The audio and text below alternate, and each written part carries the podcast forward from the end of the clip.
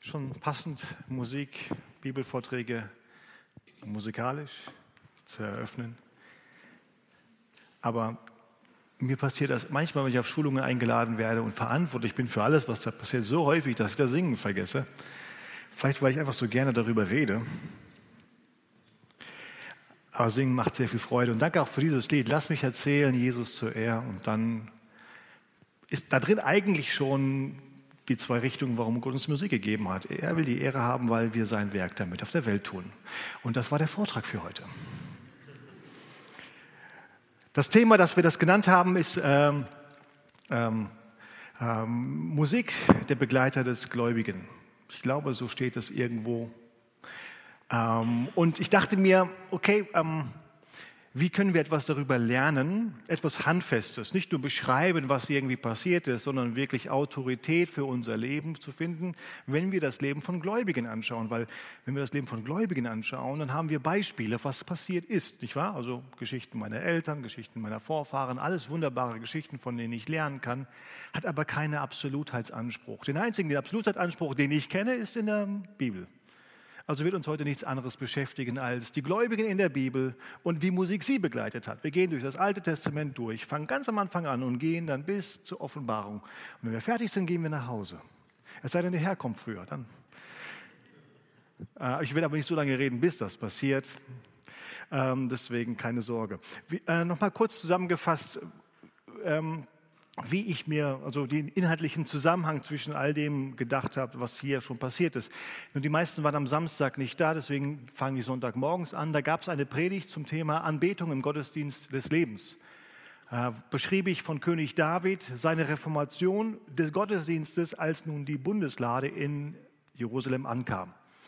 Und die Leviten nun nicht mehr die Bundeslade, äh, ja, die Bundeslade und auch die Stiftshütte nicht mehr transportieren mussten und andere Aufgaben wahrnehmen konnten, und äh, unter anderem, nicht nur, aber unter anderem, und das war eine der großen Neuerungen, organisierte er Musikgilden, muss man sagen, also eine Struktur, wie Musik professionell andauernd zur Ehre Gottes in den Gottesdiensten Israels äh, stattfinden sollte. Bestimmte Personen wurden dafür eingesetzt, von denen man sehr viel lernen kann, wie die, wie die waren und was sie gemacht haben. Aber auch allein die Tatsache, dass jetzt Musik regelmäßig in den Gottesdiensten vor der Gemeinde, für die Gemeinde und mit der Gemeinde gemacht wurde, ist etwas, was uns bis heute begleitet. Seitdem gibt es eigentlich keinen unmusikalischen Gottesdienst mehr, durch alle Zeiten hindurch. Immer wieder merken wir das, wo die Gemeinde sich zusammenkommt, gibt es, wenn es eine gewisse Zeit Stabilität ist, eine strukturierte Form der Musik. Aber der Gottesdienst hatte noch ein paar Elemente mehr und wir haben das an fünf Worten festgemacht am Sonntag. Also das Singen äh, dem Herrn, vor der Welt, zu dem wir als Christen berufen, aber die ganze Welt auch eingeladen ist. Verkündungsauftrag. Und dann war das Reden über die Wundertaten Gottes, das Geben unserer Gaben, unserer Zeit, unseres Lobes, das Geben, Reden. Was war da noch? Das, ähm, wisst ihr es noch? Das vierte. Hm? Das Anbeten war das vierte, richtig, Anbeten, genau. Und das fünfte war der Glaube, der Glaube, der eine Antwort ist auf das Vertrauen, wenn wir Gott im Gottesdienst erfahren. Und das war einfach zusammengefasst nochmal, Gottesdienst ist der Ort, wo wir in die Beziehung mit Gott treten. Und dort passieren dann die Dinge, die wir tun. Und Gesang gehört auf jeden Fall dazu, Christen singen. Nicht, weil sie ähm, das besonders gut können, sondern weil sie ein Lied haben. Und manche können es besonders gut. Christen singen, weil sie ein Lied haben.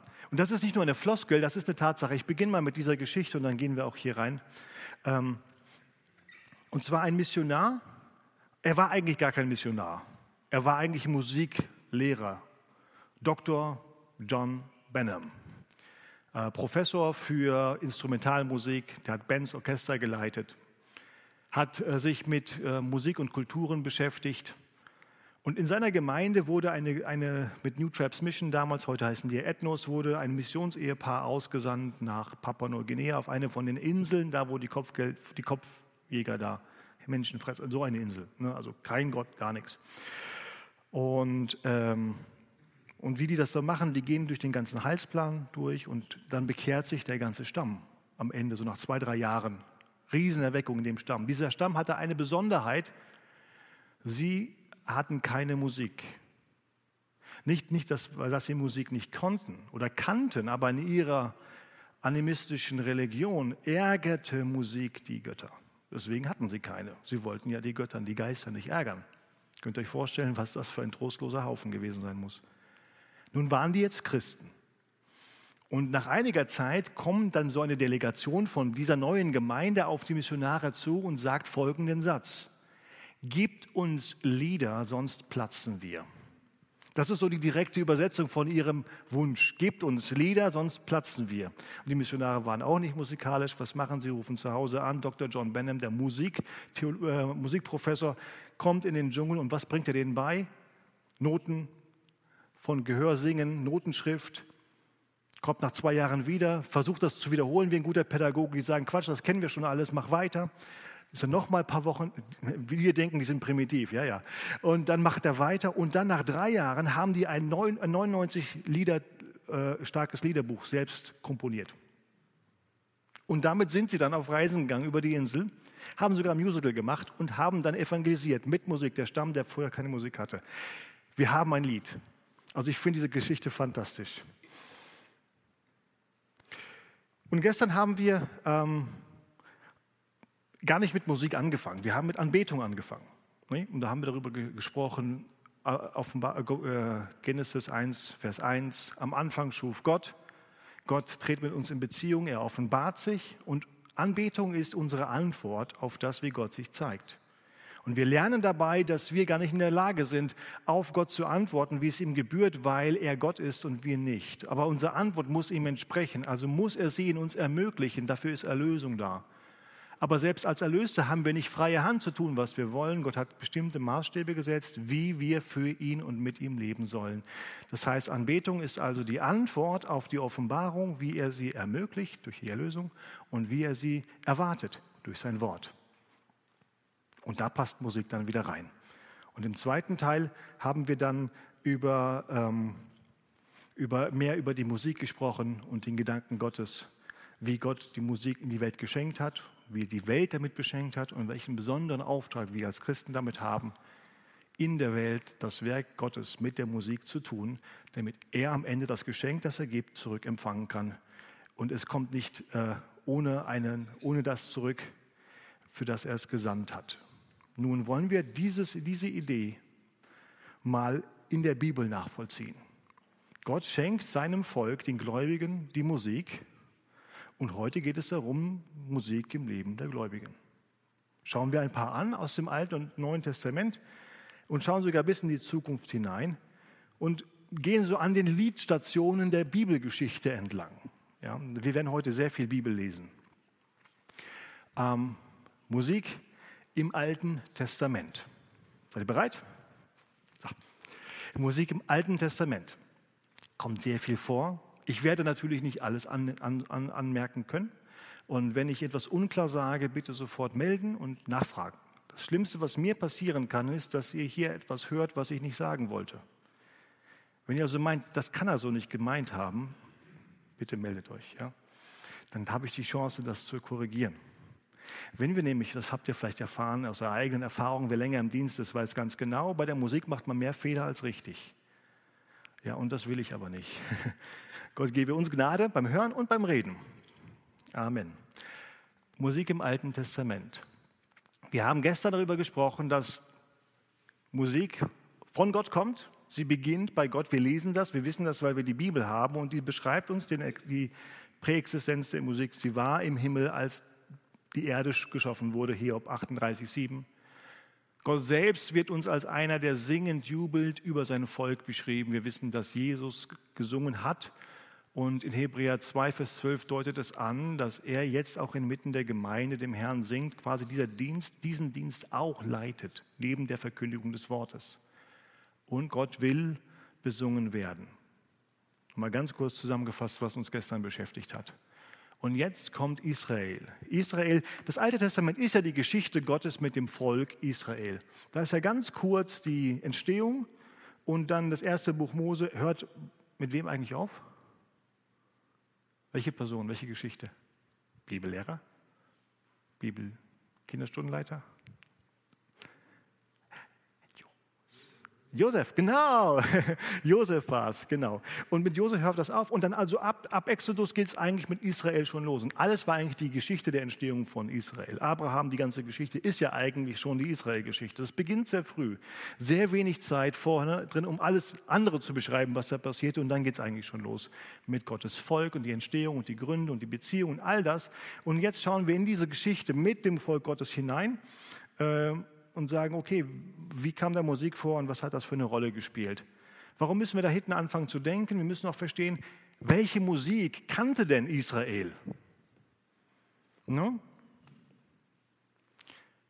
Ich bekomme manchmal, und ich will das jetzt ganz vorsichtig sagen, Argumente, dass wir die Musik Israels, weil das ja die heilige, gottgewollte Musik ist, wieder übernehmen sollen, von ihnen lernen sollen. Und das ist richtig, wir sollen von ihnen lernen. Aber Israel hat Musik nicht erfunden. Die Musik Israels begann nicht mit dem Volk Israel. Die Musik Israels haben sie ja auch irgendwo gelernt. Es gab ja schon Musik und wo kommt denn das Volk Israel ganz ursprünglich her? Abraham. Ur in Chaldea, Hochkultur. Und die musikalischen Ideen, Formen, Strukturen der Hochkultur in Chaldea erkennen wir zum Teil in der Tempelordnung von David wieder. Ja, das war einfach Weisheit, wie man sowas organisiert. Dann waren sie lange Zeit als Nomaden unterwegs, Nomadenvölker. Ja, Abraham hatte keinen festen Ort und das hat sie auch geprägt. Da gibt es sogar einen, einen Hinweis in der Bibel zu, diesem, ähm, zu dieser Tatsache dass sie eine, eine nomadische Musikkultur auch bei sich hatten. Denn in äh, 4. Mose 20, 21, 17 und 18 wird eine, eine, eine, ein Zwischenstopp auf der Reise Israels durch die Wüste bezeichnet, erklärt. Und da zogen sie nach Beer. Das ist der Brunnen, von dem der Herr zu Mose sagte, versammle das Volk, ich will ihnen Wasser geben. Damals, Vers 17, sang Israel dies Lied. Brunnen, steige auf, singet von ihm, das ist der Brunnen, den die Fürsten gegraben haben. Die edlen Volk haben ihn gegraben, dem Zepter, mit Zepter und mit ihren Stäben. Und von Bär zogen sie nach Matana. Was ist das für ein Lied? Warum steht das in der Bibel? Brunnen steige auf, singet von ihm, das ist der Brunnen, den die Fürsten gegraben haben. Die Edeln des Volkes haben sie gegraben mit Zepter und mit ihren Stäben. Nun, Brunnen für ein Nomadenvolk in der Wüste, das ist, ja, das ist die Goldmine. Ne? Das ist das wichtigste Ereignis, Brunnen finden oder Brunnen graben. Das ist unheimlich wichtig. Deswegen graben die Fürsten den Brunnen. Wie wichtig die Brunnen ist, wenn man zum Beispiel Streit über den Brunnen Jakobs mal kennt, man die Geschichte, warum das so wichtig ist. Brunnen sind ja Leben in der Wüste besonders. Und deswegen gab es da auch Zeremonien. Man kam singend zum Brunnen. Nomaden heute machen das immer noch. Wenn die einen Brunnen haben, gibt es gewisse Lieder, die diese Ankunft dann bezeichnen, bezeichnen und dann feiert man den Moment. Und das haben die Israeliten hier auch gemacht. Kommt Gott gar nicht vor. Muss auch nicht. Das war einfach Kultur. Ein kleiner, das war ein normales Volk, die hatten auch Traditionen. Wir sehen hier also einen Einfluss aus der nomadischen Hochkultur. Das heißt, wenn wir die Musik des Alten Testaments anschauen, müssen, dürfen wir nicht vergessen, dass das eine Geschichte von 1500 Jahren mit dem Volk ist. Da gibt es eine Entwicklung, da gibt es Dinge, die vorher waren und dann Dinge, die dazukamen, Dinge, die sich änderten. Das war nicht von Anfang bis zum Ende einfach die Musik Israels. Das war 1500 Jahre Musikgeschichte mit Entwicklungen und Einflüssen. Aber der Unterschied zwischen der Musik Israels und der Musik der Völker war was?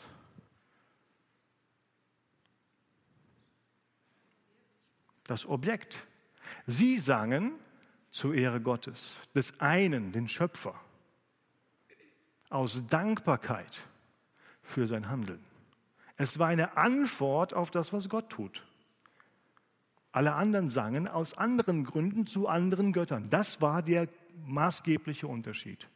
Und das war der wichtigste Unterschied, von dem wir auch heute noch festhalten können. Das ist der Unterschied zwischen geistlich wirksamer Musik und Musik, die einfach wertlos ist für Ewigkeit. Aus unserer Perspektive, wenn wir Musik machen, zur Ehre Gottes, Das ist der, also darum geht es. Sehr gute Antwort. Zusätzlich noch, die waren ja 400 Jahre in Ägypten. Ägypten war eine musikalische Hochkultur. Da habe ich ein Bild aus Ägypten. Ne? Da. Nee, das ist gar nicht Ägypten. Das ist hier Griechenland. Sorry. Warum habe ich da Griechenland drin? Das müsste eigentlich Ägypten sein. Ach ja, weil die Instrumente dort, das ist dann Pfeifen. Also, nee, eigentlich das ist eine, nicht keine Pfeife, sondern eine, eine Art Oboe, diese zwei Dinge. Ja. Ähm, den Namen habe ich später, sage ich euch. Und rechts ist Babylon, die Musik Babylons. Und dann auch ein Instrument, das kommt aus Ägypten, diese Rassel die später auch immer wieder vorkommt, so als Rhythmusinstrument. Sie nahmen diese Einflüsse mit.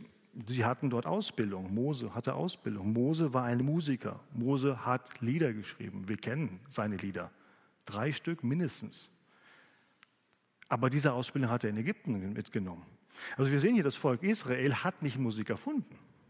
Weil Gott hat ihnen gesagt, die Musik, die ihr habt, zu meiner Ehre. Und dann entwickelt er sich natürlich für über die Jahrhunderte und Jahrtausende eine Musik in diesem Volk, wie das in jedem Volk der Fall ist. Aber das macht den Ursprung nicht heilig. Das will ich damit sagen. Es macht den Zweck der Musik. Der ist der Heilige, das Heilige daran. Nun, nach Abraham entwickelt sich dann das Volk zu einem Sklavenvolk, das groß wird, mit Mose ein Nomadenvolk, wieder zurück in die Wüste, 40 Jahre. Und dann erst Josua und die Landnahme und dann entwickelt sich da langsam eine sehr stürmische Zeit Israels, sehr unsicher. Ne? Die, die, die Stämme sind noch sehr unabhängig voneinander, helfen sich kaum. Ja, immer wieder fallen Leute ein und die anderen warten und es gibt Richter, die versuchen das alles irgendwie zu richten, aber irgendwann lässt Gott den König zu, um das Volk wieder zu einen. War nicht unbedingt die beste Lösung. Sie hätten sich einfach unter Gott vereinen sollen.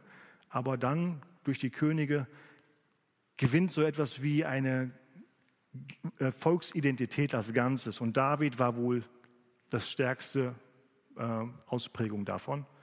Und unter ihm haben wir auch diese große kulturelle Revolution oder Renaissance, falsches Wort, äh, äh, große Entwicklung. Viele Psalmen werden geschrieben, Instrumente werden gemacht, der Gottesdienst wird schön gefeiert und die Gottesdienste, Orchester werden gegründet, Chöre gemacht. Und zur Einweihung vom Tempel hat, äh, äh, hat Salomo einen Chor von 4000 Sängern zur Verfügung. Das ist alles unter David entstanden, das war vorher nicht.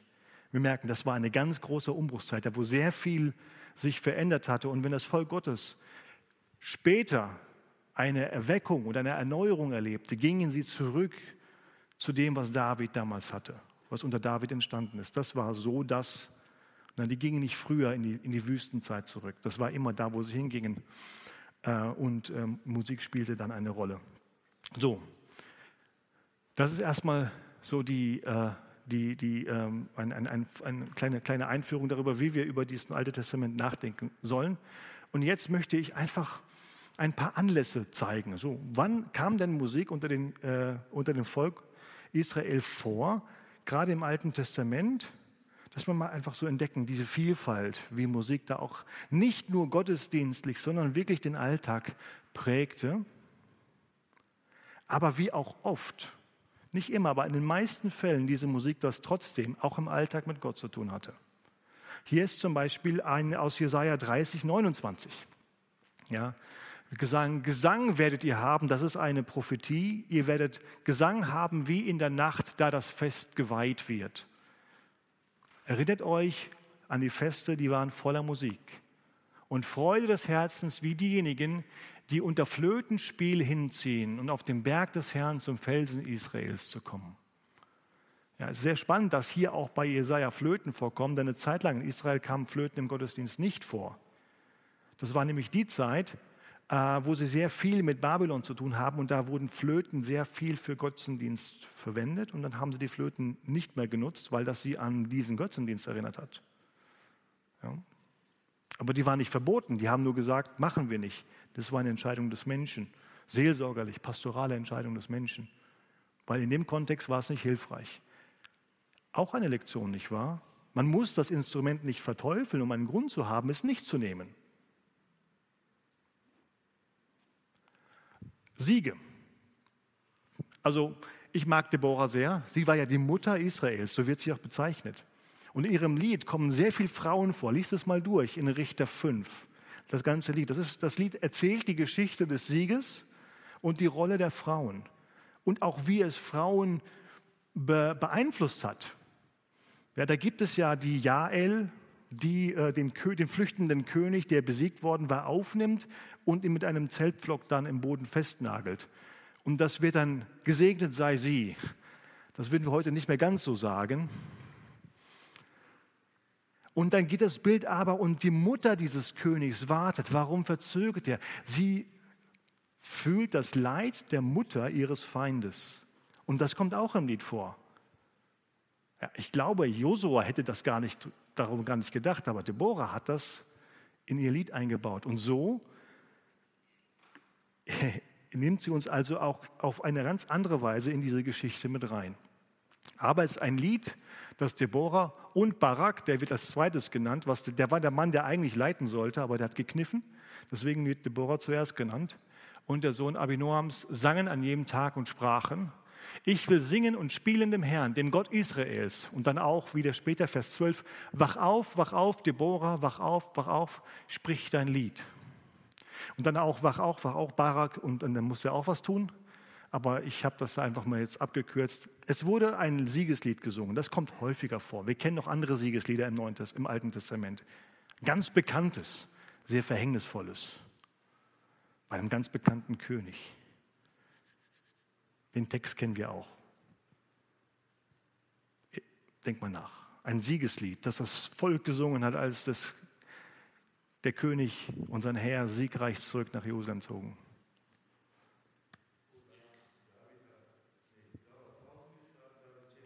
Saul hat tausend geschlagen und David zehn, Entschuldigung, tausend. Das ging bestimmt ein bisschen so der Reigen, ne? das Reisgericht. Nein, der Reigen ist kein Reisgericht. Ähm, das Lied ist ihm sehr zum Verhängnis geworden. Das war nämlich ein Schlager, der, der, wurde bekannt. Sogar die Feinde haben es gekannt und an dem Lied haben sie ihn erkannt, als er sich da verstecken wollte. Deswegen musste er wieder flüchten und sich wahnsinnig stellen. Dieses Lied hat ihm nicht gut getan. Ja, so nicht alles, was dich lobt, ist wirklich gut für dich. Eine zweite Sache möchte ich einfach auch, weil das hier drin vorkommt und das wird uns mehrmals in der Bibel begegnen. Und ich bin schon mehrmals in meiner Arbeit mit Gemeinden darüber gestolpert. Dann sagen manche zum Beispiel, die Engel singen nicht. Sag ich, wieso, wie kommst du da drauf? Steht doch überall. Ja, ja, hast du mal gelesen. Und sie lobten Gott und sprachen. Also haben sie geredet. Meine Güte, stopp. Schau mal, was hat Deborah hier gemacht? Hat sie ihr Lied gesungen? Wach auf, wach auf, sprich dein Lied. Und das begegnet uns immer wieder, dass dieses Wort sprich da steht. Weil da tatsächlich im Urtext ein Wort steht, das man auch als Sprechen bedeuten, das Sprechen bedeuten kann. Es heißt aber auch in gewisser Weise, also man kann es auch als Singen übersetzen, vom Kontext her müsste man Singen sagen, aber es trotzdem Sprechen kommt der Sache näher. Und es ist einfach eine Betonung, lass die Laute, die Worte dieses Liedes hörbar werden. Es geht hier nicht um die Musik, es geht darum, warum das Lied handelt. Das Lied, der Text war das Lied, nicht die Musik. Das war, deswegen steht da Sprich, weil der Text der Musik wichtig ist. Es geht darum, was wir singen. Ja, und ob da jetzt eine Zimbel dabei ist, ein Tambourin oder ein Symphonieorchester, das ist wichtig. Lass dein Lied hören, sprich dein Lied. Epheser 5, 19. In, werdet voll Geist, indem ihr zueinander in geistlichen Liedern, Lobgesängen und Hymnen, nee, äh, Psalmen, Lobgesängen und geistlichen Liedern spricht. Auch da Singt und spielt kommt auch noch vor, aber da kommt das Sprechen auch wieder vor. Und es bedeutet nicht, dass es Sprechen heißt, sie haben keine Melodie auf die Worte gemacht. Es betont einfach, hier geht es um Botschaft. Also wenn ihr das in der Bibel seht, wir werden vielleicht heute noch an einer anderen Stelle auch sehen, dass Lieder gesprochen wurden. Das ist eine Betonung in der Art und Weise, wie die hebräische Sprache das wirklich macht. Und die griechischen Übersetzer haben das dann aufgenommen. Oder die, die äh, Schreiber des Neuen Testaments im Griechisch haben diese Betonung auch übernommen. Es geht um das Gesprochene, um das Ausgesagte, um den Inhalt. Okay, ich glaube, war das klar genug? Machen wir weiter? Gut, sehr gut. äh, Wunder, die man erlebt hat, gemeinsam. Damals sangen Mose und die Kinder dem Herrn dieses Lied und sprachen so. Und dann kommt das Lied des Mose nach dem Durchzug durch das Rote Meer. Oder hier auch das persönliche Wunder, was er erlebt hat, 2 Samuel 22. Und David redet zu dem Herrn die Worte dieses Liedes an dem Tag, als er errettet hatte aus dem Hand aller seiner Feinde und aus der Hand Sauls und sprach. Auch hier wieder. Er singt über die Wunder, die er erlebt hat. Und er singt selbst ein persönliches Lied als Dankbarkeit für die, den Weg Gottes. Ein Zeugnis. Aber auch das Volk hatte ein Lied, um ihre Erfahrung äh, zum Ausdruck zu bringen. Hier sehen wir, diese Zweifältigkeit. Es gibt Lieder, die wir als Zeugnis voreinander singen. Besonders begabte Sänger, die die Gabe der Kommunikation durch den Gesang haben, die können in Liedern persönliche Erfahrungen sehr gut weitergeben. Vor allem, wenn sie es noch selbst geschrieben haben, vielleicht noch mal kurz erklären, wie das Lied entstanden ist. Und dann ist das ein gesungenes Zeugnis. Aber wir brauchen als Gemeinde auch Lieder, die wir gemeinsam als Zeugnis singen können. Und das sehen wir im Alten Testament auch. Dienst, ja, ähm, als, als, als Arbeit das meine ich eher damit, Dienst in Stiftshütte und Tempel. Und diese sind es, die David zur Leitung des Gesangs im Hause des Herrn anstellte, seitdem die Lade einen Ruheort hatte. Und hier ist die Begründung. Warum hat David die Leviten eingestellt? Die Lade hatte einen Ruheort, keinen Reisedienst. Und sie verrichteten den Dienst vor der Wohnung des Zeltes der Zusammenkunft beim Gesang, bis Salomo das Haus des Herrn in Jerusalem gebaut hat. Und was hier beschrieben wird, war, dass der Gottesdienst tatsächlich beim Ruheort der Lade und vor dem Zelt der Versammlung stattfand, bis Salomo einen Ort brachte und quasi die Stiftshütte nicht mehr gebraucht wurde. Und dann wurde halt der Tempel von allen besungen. Und so gab es aber, bis, bis Salomos fertig war, gab es zwei Orte für den Gottesdienst. Sehr interessant ist eine ganze Reihe von Psalmen, von denen wir wissen, weil sie eine Überschrift haben, für welchen Zweck sie gedichtet worden sind. Und nicht nur von Einzelnen, sondern von mehreren. Die hat der Psalm, äh, der Mensch, der die Psalmen dann geordnet hat, zusammengefasst und zusammengeschrieben. Da ist von David was dabei, ein paar unbekannte Autoren, Salomo hat einen da reingepackt. Und das sind äh, die Psalmen 120 bis 134. Und wenn ihr bei euch die Bibel reinschaut, dann haben die alle so eine kursiv gestellte Überschrift. Die steht im Urtext auch drin und da steht Sirma Allah. Und das bedeutet, Sir ist Gesang, Lied und Ma'ala ist entweder eine Stufe oder ein Schritt, aber es hat was mit einem äh, Höhenunterschied zu tun. Es geht irgendwie einem Aufstieg. Deswegen steht da oft äh, Stufenlied oder Lieder des Aufstiegs oder manche sagen sogar, ich glaube Schlachter sagt Wallfahrtslied. Und jetzt müssen diejenigen, die Israel-Kenner, mir dann helfen. Nach Jerusalem ist man immer topografisch nach oben unterwegs. Ne? Man geht hoch und dann zum Tempel hoch geht man Treppen hoch. Und jetzt schaut mal an einige Stellen, was da drin steht. Ich erhebe meine Augen. Also du stehst da, du singst dieses Lied und du musst nach oben gucken, sonst guckst du nämlich in Erde rein. Ich erhebe meine Augen. Da ist ja nicht nur Jerusalem, da ist ja noch mehr, oder? Was ist da außenrum? Berge, nicht wahr? Ich erhebe meine Augen zu den Bergen. Woher kommt mir Hilfe? Vom Herrn. Da ist Jerusalem, da gehe ich hin. Nicht auf den Berg, nicht auf den Berg, nicht auf die Höhe. Macht Sinn, das ist einfach geografisch verortet, wo man das singt. Oder hier, Psalm 122, ich freue mich, als sie zu mir sagten, lasst uns zum Haus des Herrn gehen. Meine Füße werden in Toren stehen von Jerusalem. Oder hier 123, ich erhebe meine Augen zu dir, der du in den Himmeln thronst. Und so, ja, schau nicht nur auf den Tempel, da gehen wir zwar hin, aber wir schauen weiter hoch. Immer noch. Und da ändert sich für uns ja auch nichts. Wir schauen ja auch nicht auf Gebäude oder auf Häuser oder auf Stile oder auf Formen. Wir schauen immer hoch in den Himmel. Das sind einfach sehr schöne Beispiele davon. Und ihr könnt sie dann durchgehen. Da gibt es auch dann, äh, wir werden später noch einen zitieren, einen Psalm aus dieser Reihe, auch sehr viel Flehen, Bitten um Hilfe. Aus der Tiefe rufe ich zu dir. Kommt auch aus dieser, aus dieser Serie. Und dann sieht man auch wieder, das hat was mit Topografie zu tun, mit Höhenunterschied, den man überwinden muss. Zusammenkünfte. Zusammenkünfte der Gläubigen, der Gemeinde. Und da habe ich schon mehrmals gesagt, gab es das Vorsingen, da gab es aber auch das Mitsingen. Das Vorsingen, Psalm 22, so will ich meinen Brüdern deinen Namen verkünden, in Mitte der Gemeinde will ich dich loben. Aber dann in Vers 24, die ihr den Herrn fürchtet, lobt ihn. Die Einladung. Macht mit. Und dann 25 wird es wieder zum Solo. Von ihr soll mein Loblied handeln von, in der großen Gemeinde. Das ist die, große, die Güte Gottes. Von ihr soll mein Loblied handeln in der großen Gemeinde. Und Psalm 34, erhebt mit mir den Herrn und lasst uns miteinander seinen Namen erhöhen. Eine sehr direkte Aussage. Aber auch Psalm 34 beginnt, ich will den Herrn loben.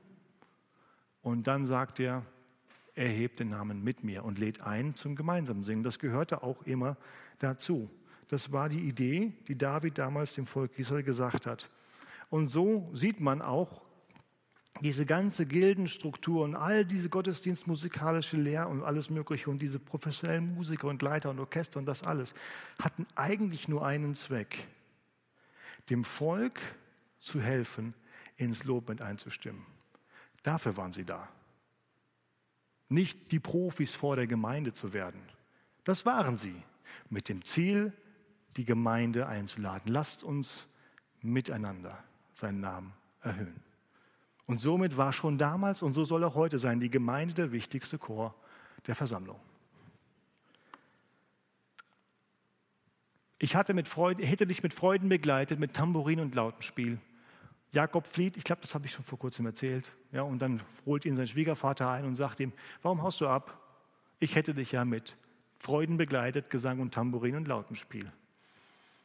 Die Kultur der damaligen Zeit. Beim Abschied wird gesungen. Machen wir nicht mehr so. Ne? Wir feiern Abschiede nicht mehr so. Aber unsere Abschiede sind ja auch nicht mehr so endgültig, oder? Selbst ich war in Amerika und hatte jeden Tag meine Kinder gesehen. Nicht als Foto, das ich dabei hatte, sondern live über FaceTime. Ja, also das, der, der Abschied war nicht ganz so schwer. Nun, bei Trauer, auch hier sehen wir, dass Musik dem Volk, aber auch einzelnen Personen einen Auslass gab, eine Orientierung gab in Trauer. In persönlichem Leid zum Beispiel von David. Und David stimmte ein dieses Klagglied über Saul und seinen Sohn Jonathan. Und er singt dieses Lied und dann fordert er alle auf, dieses Lied zu lernen und mit ihm zu singen. Und David beklagt den Tod Jonathans, verstehen wir, das ist ja sein Freund. Hm. Und Saul, weil er der Gesalbte Gottes war. Und das hat er nicht, weil Saul so ein toller Kerl war, gemacht, sondern weil es Gottes Gesalbter war, zur Ehre Gottes, ein Klaglied. Erinnert euch dran. Er war ein Gesalbter Gottes. Deswegen, dieses Lied steht auch dann in den folgenden Versen in 2 Samuel für uns. Ja, bis im Vers 27, da steht es drin. Und dann, und das hat mich jetzt, ich glaube, das habe ich heute zum ersten Mal so verkannt. Ich habe ja einen Sohn, der heißt Josia. Und Jeremia dichtete ein Klaglied auf Josia, als er starb, der König Josia. War eigentlich sogar noch ein besserer König als David, geistlich gesehen. Ähm, und alle Sänger und Sängerinnen haben seitdem in ihren Klageliedern von Josia geredet. Bis zu diesem Tag, also wo, wo, wo das hier der Chronik, der, der die Chroniken geschrieben hat, das verfasste, bis zu diesem Tag. Und man machte sie zum Brauch in Israel und siehe, sind aufgezeichnet in den Klageliedern.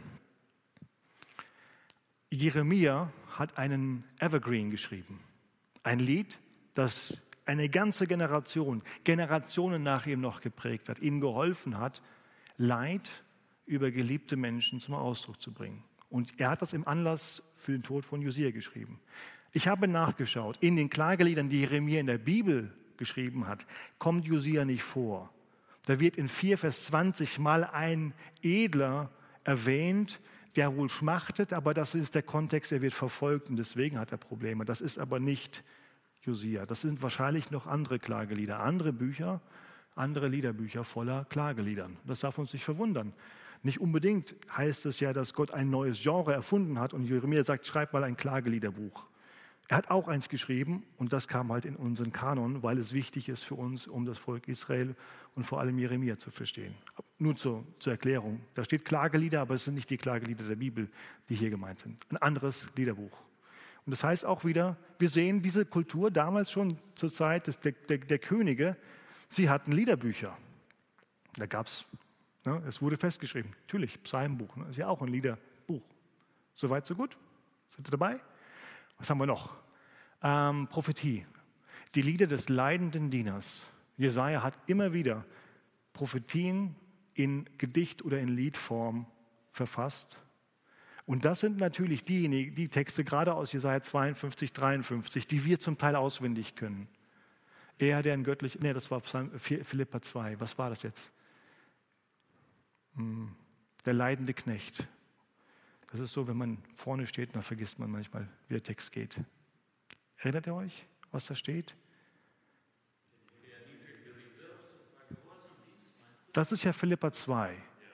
Aber hier, das ist Jesaja, das ist vom leidenden Knecht. Das ist dieses, dieses Lied darüber, wo er ähm, trug, nahm auf sich unsere Schuld und trug unser Leid. Hm? Genau, 53, das meine ich. Und er hatte sein Antlitz war entstellt und da war nichts, was uns gefallen hätte, aber Gott hat ihn uns dieses, dieses, diesen Text. Ja, ich habe jetzt so einfach so, so gesagt, den kennen wir alle auswendig und dann habe ich ihn selbst nicht mehr gekannt und dann habt ihr alle Schwierigkeiten gehabt, mir zu folgen, weil natürlich das streut ja, ne? Ignoranz streut, ja. Deswegen, es hat nichts mit euch zu tun, dass ich bin schuld. Aber wir verstehen, einprägsame Worte, wichtige Worte, messianische Prophezeiungen. Jesaja hat sie aufgeschrieben. In Liedform. Der Vorstelligkeit halber nochmal zusammengefasst, wer musizierte? Wir haben gehört von Einzelpersonen, die gesungen haben. Wir haben von Profis gesehen, gehört, die gesungen haben. Und auch das ganze Volk. Vielleicht noch mal eine andere Perspektive. Im Alten Testament, was, worüber haben sie denn gesungen? Schlag mal mit mir Psalm 100 auf. Ja? Und lasst uns das mal gemeinsam erarbeiten, was denn so also in Kategorien die wichtigen, wichtigen Inhalte. Natürlich lässt man einiges weg und ist manchmal ein bisschen zu grob damit, aber dass wir so ein Gefühl dafür bekommen, worüber denn die Lieder, das Repertoire des Alten Testaments eigentlich ging. Und dann überlegen wir mal vielleicht im zweiten Schritt irgendwann mal, worüber geht es im Repertoire unserer Lieder? Und ist da äh, vielleicht, vielleicht möglicherweise äh, Erweiterung gar nicht so schlecht für das ein oder andere? Psalm 100. Ich lese mal vor, ihr könnt mitlesen. Die Frage ist, was lerne ich in diesem Psalm über Gott? Ja, wir singen ja viel von Gott, aber das, was wir wirklich von Gott wissen und glauben, haben wir ja aus den Worten und aus den Liedern der Bibel. Und hier ist ein Lied für uns, das uns mindestens acht Dinge, sage ich jetzt schon, über Gott lehrt, in den fünf kurzen Versen. Es beginnt so, ein Lobpsalm. Jauchzt dem Herrn ganze Erde Dient dem Herrn mit Freuden, kommt vor sein Angesicht mit Jubel. Erkennt, dass der Herr Gott ist. Er hat uns gemacht und nicht wir selbst. Sein Volk und die Herde seiner Weide. Kommt in seine Tore mit Lob, in seine Vorhöfe mit Lobgesang. Lobt ihn und preist seinen Namen. Denn gut ist der Herr. Seine Güte währt ewig und seine Treue von Geschlecht zu Geschlecht. Was lernen wir über Gott?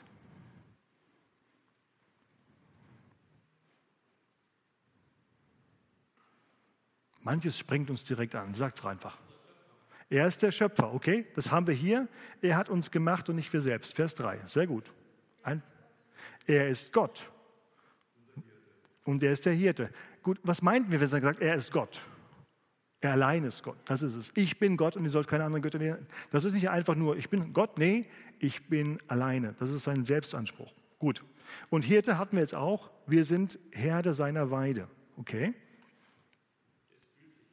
Gütig. Das Einzige, was gut in der ganzen Schöpfung ist, ist er. Und alles, was in der Schöpfung gut ist, ist, weil er gut ist und von ihm kommt es. Ja, Güte. Genau, Gnade, treu. Da haben wir quasi, er ist gütig und treu. Und weil seine Treue ewig währt, können wir indirekt noch was über sein Wesen ableiten. Er ist ewig. Nur dann kann seine Gnade auch ewig sein. Die Ewigkeit Gottes kommt hier durch.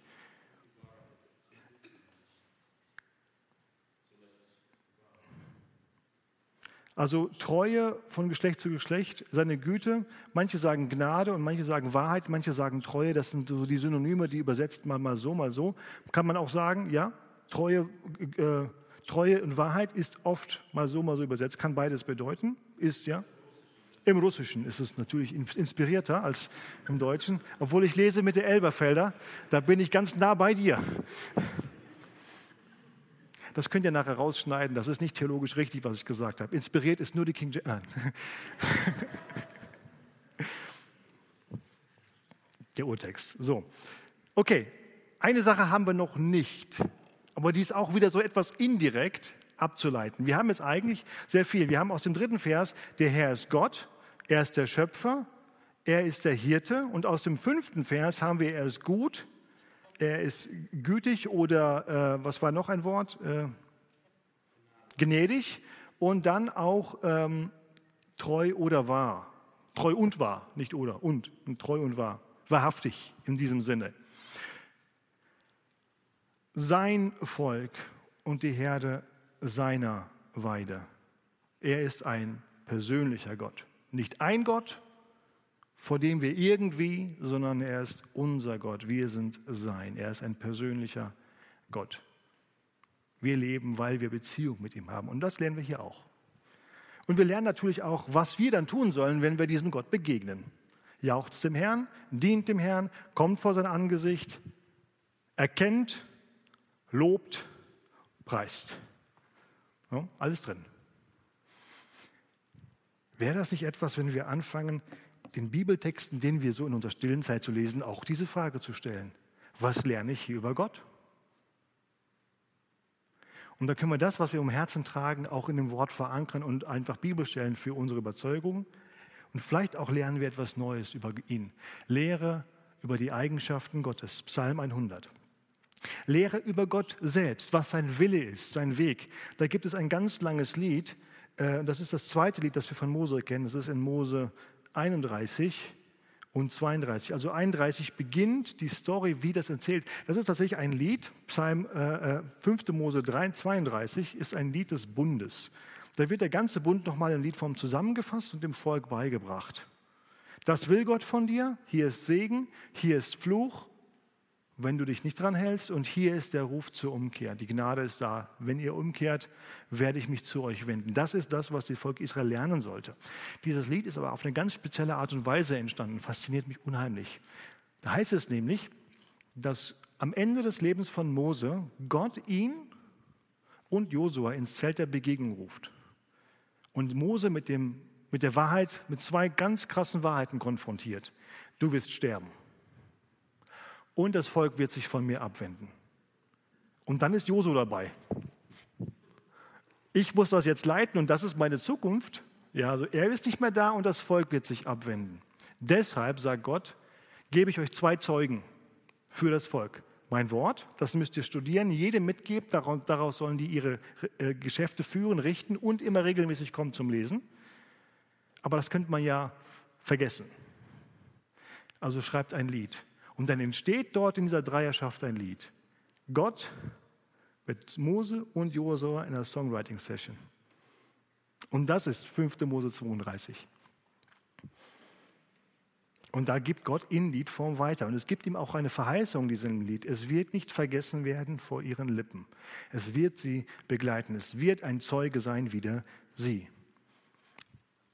Dann, was hat Gott getan? Jesaja 38, das ist 17, also 10 bis 20 ist das Lied, wo Jesaja schreibt. Und es, weckt, es fängt sehr, sehr düster an, sehr, sehr tragisch, was Jesaja da beschreibt. Und dann ist da so ein seelsorgerlicher Moment, der berührt mich, wenn ich das lese. Liest mit mir Jesaja 38, 17. Wenn ihr wollt, könnt ihr das aufschlagen oder hört zu.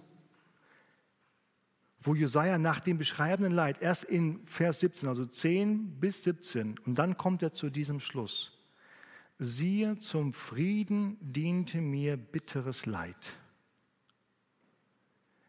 Du hast ja meine Seele liebevoll umfangen und sie aus der Grube des Verderbens herausgezogen, denn du hast alle meine Sünden hinter deinen Rücken geworfen. Das kann man mit Gefühl lesen, das kann man mit Gefühl sagen, aber stellt euch vor, das ist der Text von einem Lied. Und dann versteht man das nicht nur mit dem Kopf, sondern verlebt man das auch mit dem ganzen Herzen. Bitte, bitte um Bewahrung um Errettung. Psalm 130, das war einer von den Psalmen, der Gruppe Psalmen, von denen wir vorher gesprochen haben, die zu bestimmten Anlässen gesungen wurden. Wer erinnert sich? Ja, diese hier, ne? Die Stufenlieder, die man sang, als man zu Jerusalem nach oben pilgerte. Und da heißt es, ähm, aus der Tiefe rufe ich zu dir, o oh Herr, höre meine Stimme, lass deine Ohren aufmerksam sein auf die Stimme meines, meines Flehens.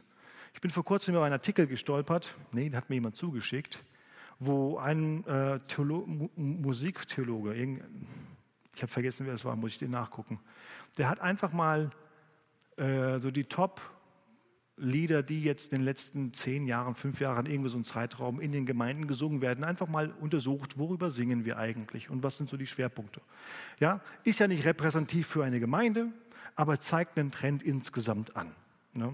Muss man sagen. Muss man auch nicht sagen, ist repräsentativ für alle Gemeinden, weil er hat ja nur irgendwoher diese Lieder gesammelt. Der ist ja nicht in jede Gemeinde gegangen. Er hat die Plattform genutzt, die wir vielleicht kennen, CCLI, also da konnte er dann auch nur die Leute, die Gemeinden, die ihre Liedernutzung melden, also das sind auch nicht alle Gemeinden, die das nutzen, melden das. Also die Daten sind nicht hundertprozentig repräsentativ, muss man gleich dazu sagen. Aber er hat etwas herausgefunden, was ich denke, wir uns äh, zu, äh, wenigstens ähm, äh, mal äh, ist wert, darüber nachzudenken. Wenn wir hier dieses Lied anschauen, Bitte und Gebet, den Psalm 130, das Thema ist Flehen um Hilfe. Gott bestürmen, ihn direkt fragen. Und mir fallen tatsächlich spontan keine neuen Lieder ein, die das tun. Die von Gott irgendwas erbitten. Vielmehr, das muss man aber auch sagen, sind sie Dank für Empfangenes. Da kann man also sagen, okay, das Lied ist eher als Antwort gedacht, aber es ist nicht das, was die Bitte ausmacht. Das bedeutet, die Bitte muss dem vorgeschaltet werden, damit es vollständig wird. Aber die Lieder selber bitten nicht mehr so viel. Schaut in eure Lieder rein. Also in der Bibel haben wir das als einen Inhalt. Bitte an Gott direkt. Auch Gebet direkt zu ihm, ihn direkt ansprechen. So ein Gedanke. Aber das ist nicht nur in den neuen Liedern so, auch bei, bei einigen älteren, also ältere Repertoire, das übrig, übrig, geblieben ist, gibt es das auch nicht so häufig. Ja? Das ist jetzt kein Weckruf und kein Alarmschlagen und die rote Flagge hier, oh, alles falsch. Einfach nur eine Ergänzung. Ich glaube, da könnten wir was von den Psalmen lernen. Sie bitten. Ja, und sie geben auch quasi Lieder für Trauer. Warnungen an das Volk. Jesaja schreibt ein Lied, und packt in das Lied auch noch Bilder rein, also Metaphern. Das war wohl ein Künstler. Und da sagt er so, ich will doch singen von meinem Geliebten ein Lied von meines Freundes von seinem Weinberg. Also beschreibt er quasi so diese Beziehung eines Freundes, die er mag, liebt und er hat einen Weinberg. Und dieser Weinberg, der Freund ist Gott, der Weinberg ist Israel. Das ist die Geschichte. Und Israel, ne, der Weinberg bringt keine Frucht, Gott muss richten. Das ist eigentlich die Warnung dabei. Aber so fängt er damit an, so lieblich, ne, so schön. Ich habe einen Freund, den habe ich lieb, der hat einen Weinberg, lass mich von ihm singen. Und dann geht's los.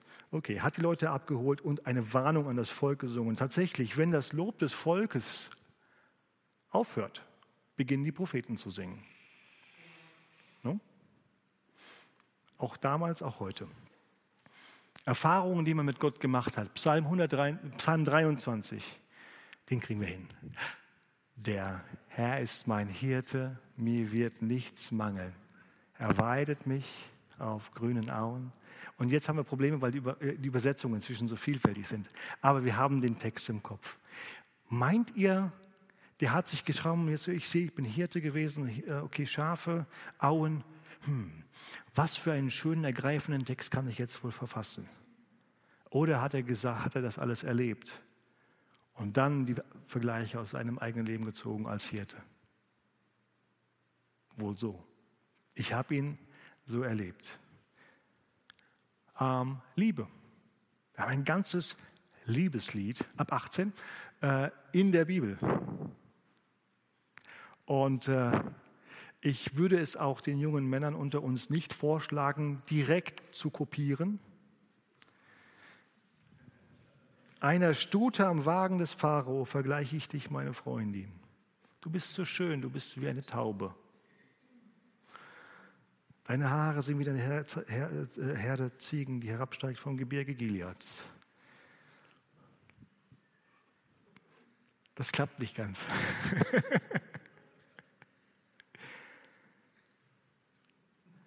Aber das ist ja auch über 2000 Jahre alt. Und das war so ein rötendes Schimmern von der Frau, die das bekommen hat, als Liebesbrief. Warum gibt Gott uns so einen Liebesbrief, ein Lied? Und da singt sie was und er was und es ist da rein. Ich sage das jetzt mal ganz vorsichtig, aber ich meine das wirklich so. Ich habe einen Freund, der schreibt Lieder und nicht immer kommen in seinen Liedern Jesus vor. Manchmal besingt er auch ein Lied für seine Frau. Und manchmal kriegt er dafür Ärger, weil er ein Christ ist und er schreibt ein Lied für seine Frau. Dann leg dich mal mit Salomo an, der hat das auch gemacht. Ja, also man kann die Dinge auch übergeistlich sehen. Und das ist wirklich eine Gefahr. Weil dann man, sieht man die, die Dinge nicht, tatsächlich nicht geistlich genug, weil man sie nicht einordnen kann. Man hat irgendwelche Regeln und wenn man nicht mehr reinpasst, passt, passt du auch nicht mehr dahin. Hm? Genau. Ähm, das ist das Hohelied. Und dann über Trauer haben wir auch schon gesprochen. Ja. Merke ich, ich gehe immer wieder auf die Lieder und immer wieder neue Perspektive. Was waren die Anlässe, was waren die Inhalte, was waren die Ziele? Wir gucken wieder die gleichen Lieder an und sagen, warum haben sie das denn gesungen? Weil jetzt kommen wir der Sache näher, warum Gott uns die Musik gegeben hat. Was sollte eigentlich passieren durch die Lieder? Und das Lied des Mose war ein Zeugnis wider das Volk. Was bedeutet das? Zeugnis wider das Volk. Und der Text ist eigentlich eine Zusammenfassung von dem Bund. Erinnerung. Ja? Sie sollten sich, sie durften nicht vergessen. In dem gleichen Sinne ist das Abendmahl ein Zeugnis wider uns, weil wir uns erinnern sollen. Und es konfrontiert uns immer wieder mit unserer Schuld, mit dem Erlösungswerk und unserer äh, Freude in Christus und dem allem, was mit dem Kreuz zusammenhängt, nicht wahr? Und auch die Taufe ist wieder ein Zeugnis wider uns. Das klingt immer so negativ, aber es ist so wichtig, nicht wahr, dass wir wissen, wir sind gestorben für diese Welt und auferstanden zum neuen Leben. Und dann sehe ich das, ich freue mich mit denen, dann schaue ich mein eigenes Leben an, vielleicht ist da noch mehr auferstanden und lebt und ich bin noch nicht ganz gestorben für alles oder vielleicht ist das wieder versandet, dieses Entschluss, dieses Zeugnis, dieses Bekenntnis, das ich abgelegt habe. Also in diesem Sinne, die Lieder sollen und sollten uns immer wieder mit der Realität Gottes und seinem Anspruch konfrontieren. Jemand sagte mal, beim Singen lügen die Christen am meisten. Ja, ich bin entschieden zu folgen Jesus niemals zurück, niemals zurück. Oder alles, manches will ich weinen, manches. Ja. Ihr versteht, was ich sagen möchte.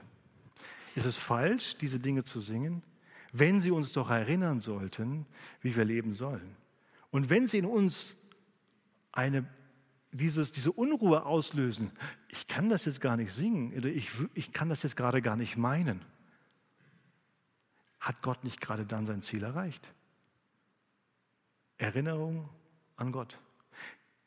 Und dann steht in Kolosser 3, Vers 16, ermahnt einander durch die Lieder. Und wenn das keine Ermahnung ist, korrigieren und hinweisen auf das Richtige, dann weiß ich auch nicht.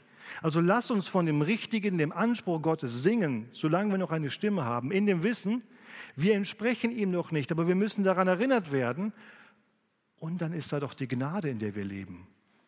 Dass, dass wir noch nicht da sind, darf uns nicht klein machen, muss uns nicht klein machen, aber darf uns immer wieder demütig unter die Gnade Gottes bringen, führen. Erinnerung an Gott.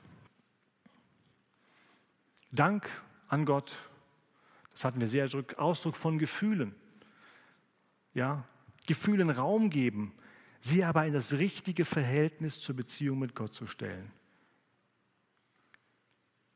Nicht die Gefühle führen, sondern die Gefühle unter die Wahrheit und in die Beziehung Gottes zu stellen.